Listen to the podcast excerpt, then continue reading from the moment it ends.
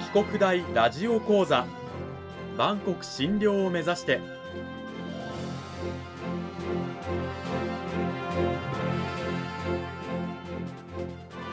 番組タイトルにある「万国診療」とは世界の架け橋を意味する言葉です。この番組はアジアの十字路に位置するここ沖縄にある沖縄国際大学で日々どのような研究や教育が行われているのかを発信していく番組です。案内人はラジオ沖縄アナウンサー小橋川響が務めます。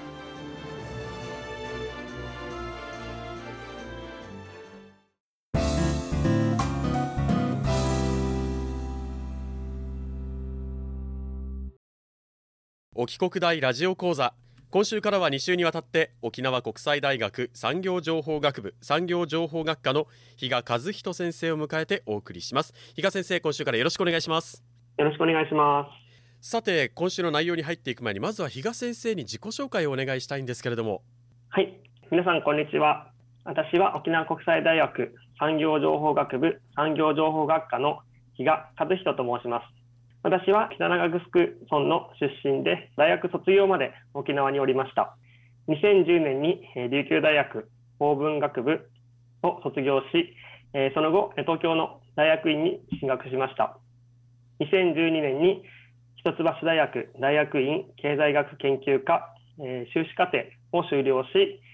2016年に一橋大学大学院経済学研究科の博士後期課程を修了しました。その後、九州大学内閣府経済社会総合研究所を経て、2019年9月より沖縄国際大学産業情報学部産業情報学科に講師として着任しました。私の研究分野は応用計量経済学といいまして、データを使って経済を分析するということを専門にしております。特に労働経済学、家計の消費行動、幸福度、人口移動、格差などを対象として研究しております。現在担当している科目は、統計学や企業経済学の基礎を教えるデータ解析論、また今回の講義に関連しますが、応用ミクロ経済学、また、えっと、1年生向けの講義も担当しております。なるほど、まあ、そんな比嘉先生をお迎えして、えー、2週にわたって講義タイトルコロナ禍における消費者行動。コロナ禍における消費者行動となっておりますがまずパソコンのね画面越しに先生と今会話をしているんですけども先生お若いですよね。まだ30代。前半ぐらいですか？ですね。あめちゃくちゃお若いんですけれども、まあ、そんな先生は専門が、まあ、経済学ということであの今週はですねその経済学の中からどういったお話を聞かせていただけるんでしょうか？はい、えー、今回の講義では、現在の社会、特にコロナ禍における消費行動について考えていきたいと思います。うん。まあ、第1週、まあ、コロナ禍における消費行動、まあ、経済学における消費ってそもそも何なんでしょうか、まあ、消費ってね言うとあの物を購入するとかサービスを受けるというような感覚があるんですが経済学ではまた少し違うんでしょうか？基本的には変わりません。ただ、えっと、その前に、まあ、一つ、まあ、経済学というものですけれども、まあ、それは大きく2つに分けることができます。うん、1つはマクロ経済学というものがあります。マクロ経済学とは、まあ、名前の通り、マクロ、まあ、大きいという意味ですけれども、まあ、つまりこう一国のまあ経済のまあ状況をまあ分析するというものがあります。うん、で、もう一つはミクロ経済学というものがあります。ミクロ経済学とは、まあ、名前の通りミクロ、つまりこう小さいという意味ですけれども、一国全体ではなく、その中にいる一個人や、まあ、家計、企業などの、まあ、行動を、まあ、分析するというものであります。うん、今回は、そのミクロ経済学に関連する、えーとまあ、消費の話をしていきたいというふうに思います。なるほど。で、ミクロ経済学における、まあ、消費ですけれども、まあ、非常に単純なケースを考えると、消費者は物やサービスというものは消費または利用することで高い効用が得られるというふうに、えー、と考えています。効用という言葉は皆さん聞き慣れないと思いますが、経済学における効用というのは個人の満足度のようなものを表す概念の一つです。ミクロ経済学では消費者は消費を行うことで雇用が高くなるつまりこう高い満足感が得られるというふうに考えています、うん、また消費者行動では消費者は自分の効用が最大になるようにどの商品またはサービスをどの程度購入利用するのかを決定するというふうに考えています。つまり消費者は自分の満足を最大にするように行動するということを前提としています。なるほど、まあ、我々一人一人の消費行動というのはあの一番満足できる消費行動を我々は取るものだというのが経済の経済学の中での、まあ、消費と。いうことの考え方なんですね。うん、そうですそんな消費なんですけどやはりこう経済学学問として考えるからには一人一人の消費行動どういうふうにね消費を行っているのかっていう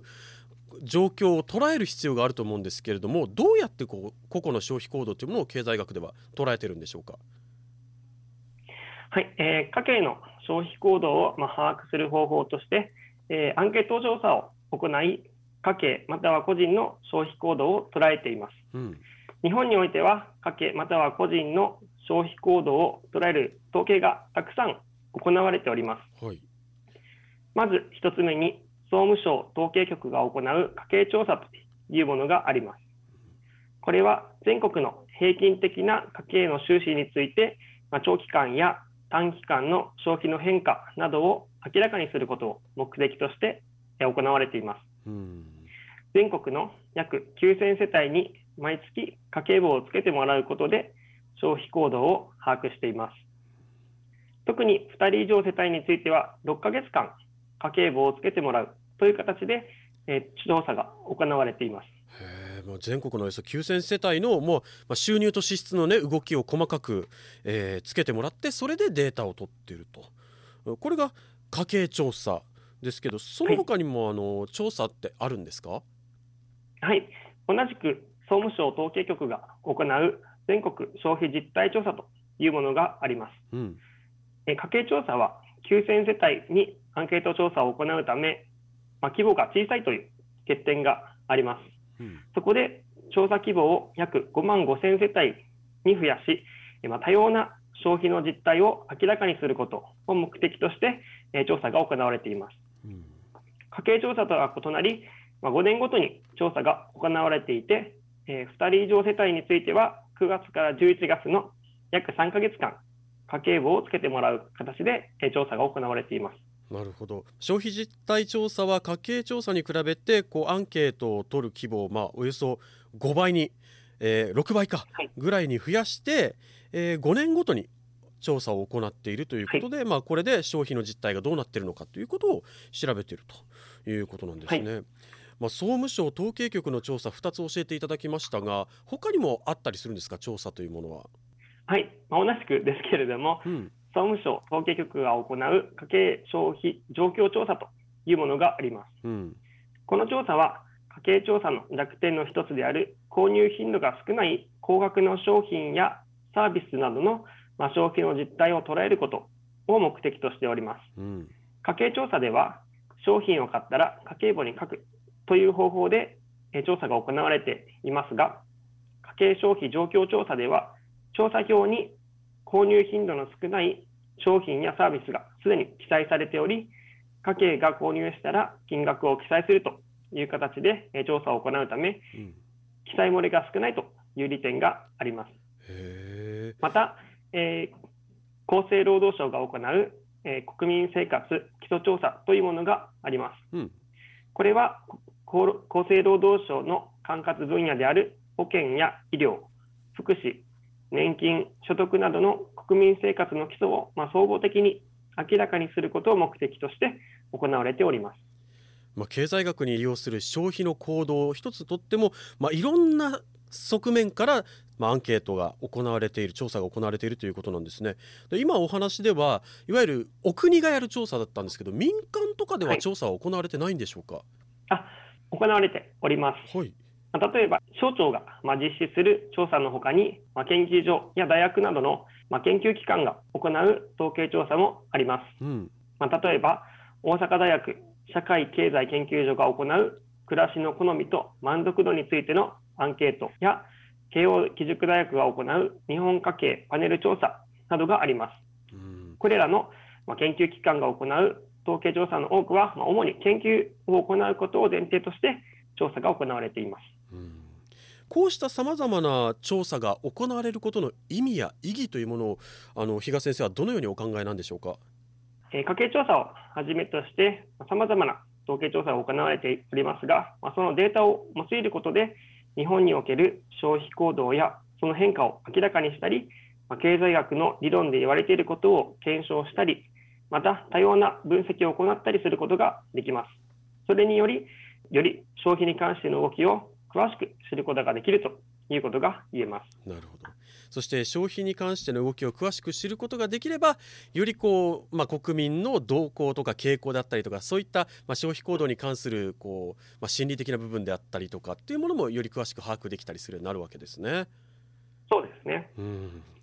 ありがとうございました今週は沖縄国際大学産業情報学部産業情報学科の比嘉和人先生にお話を伺いました。比嘉先生どうもありがとうございました。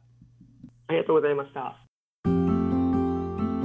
さて、まあ、今週は経済学における消費の考え方と、まあ、いろんなこの消費のね国民の消費動向を知るために調査が行われてるんですよっていうお話を比嘉先生にしていただきましたがそれを踏まえて来週はどういったお話を聞かせていただけるんでしょうか？はい来週は今回お話しした家計調査のデータを確認しながら家計の消費の変化を見ていきます。またデータを見ながら消費行動の変化について考え消費に関する政策そして今後の消費行動についてお話ししたいと考えています。今後の消費動向、まあ、現在ねコロナ禍の中で、えーまあ、消費はちょっと落ち込んでる冷え込んでるというふうにね、えー、言われがちですけれども実際に調査としてどのような数字が見えてくるのか見えてきているのかということも含めて来週はお話を聞いていきたいと思います。比嘉先生今週はどうもありがとうございました。ありがとうございました。